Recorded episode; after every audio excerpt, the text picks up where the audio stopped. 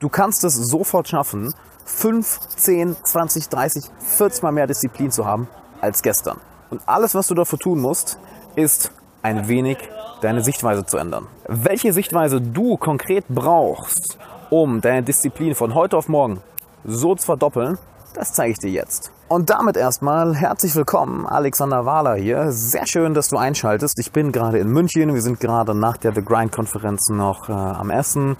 Und ich wollte kurz rausgehen, weil ich ein Thema gerne ansprechen möchte und dir ein paar Tipps mitgeben möchte in Bezug auf deine Arbeitsleistung, deine Disziplin, deine Arbeitsmoral. Also lass uns doch mal direkt zum Punkt kommen. Warum bin ich so ein Arbeitstier und warum sind auch viele meiner Freunde solche Arbeitstiere? Zuallererst einmal ist es ein Widerspruch.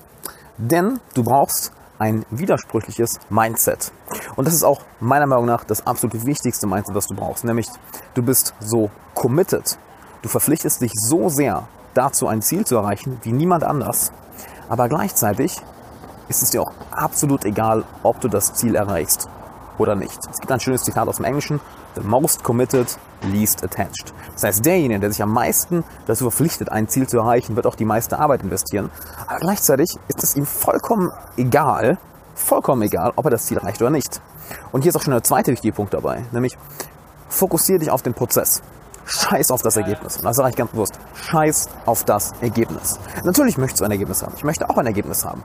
Nur im Endeffekt was bleibt uns anderes übrig, als unser Bestes zu geben und dann zu schauen, ob das gewünschte Ergebnis kommt? Uns bleibt nichts anderes übrig. Denn es gibt auch Zeiten, wo, selbst wenn du alles richtig machst, das gewünschte Ergebnis ganz einfach nicht kommt. Deshalb fokussiere dich gar nicht jetzt darauf. Fokussiere dich auf die Reise. Lerne es, die Reise zu genießen. Und da noch ein wichtiger Punkt dazu.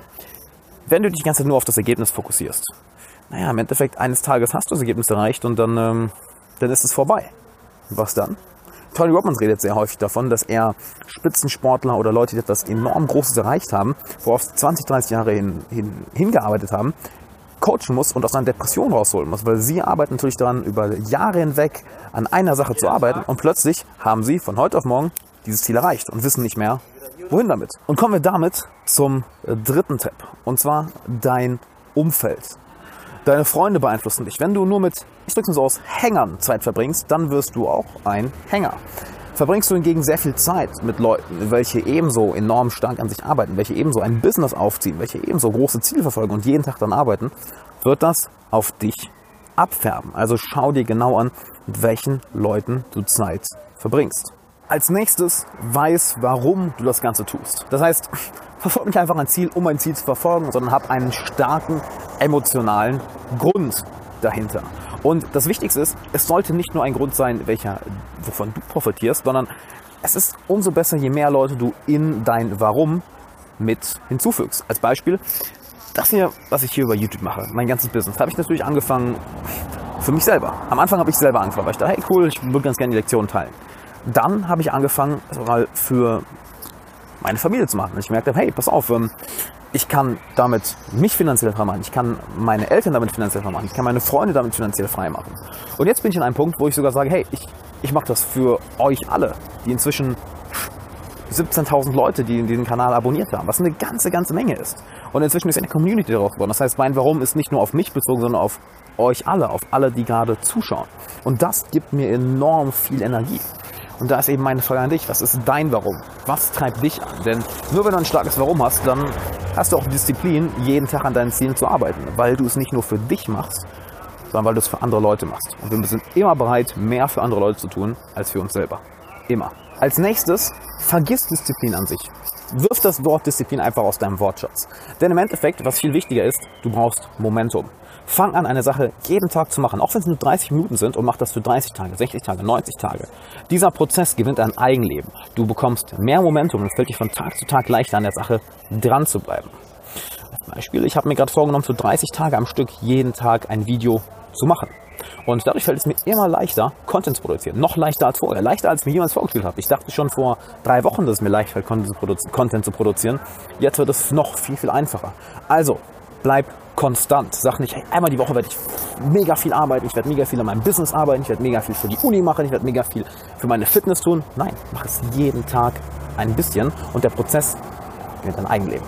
Und zu guter Letzt, lern aus Fehlern, doch dann wirf sie sofort über Bord. Denn häufig beschweren wir uns über unsere eigenen Fehler und tragen die Sache mit uns rum. Und acht mal auf das Wort. Beschweren. Wir laden uns Schwere auf, weil wir uns über die Dinge beschweren, welche nicht so gut laufen. Das heißt, wir machen es uns schwerer, als es eigentlich sein muss. Es war schön, wenn wir auf die Worte achten, die wir eigentlich nutzen. Beschweren. Wir beschweren uns selber. Wir laden uns schwerer auf.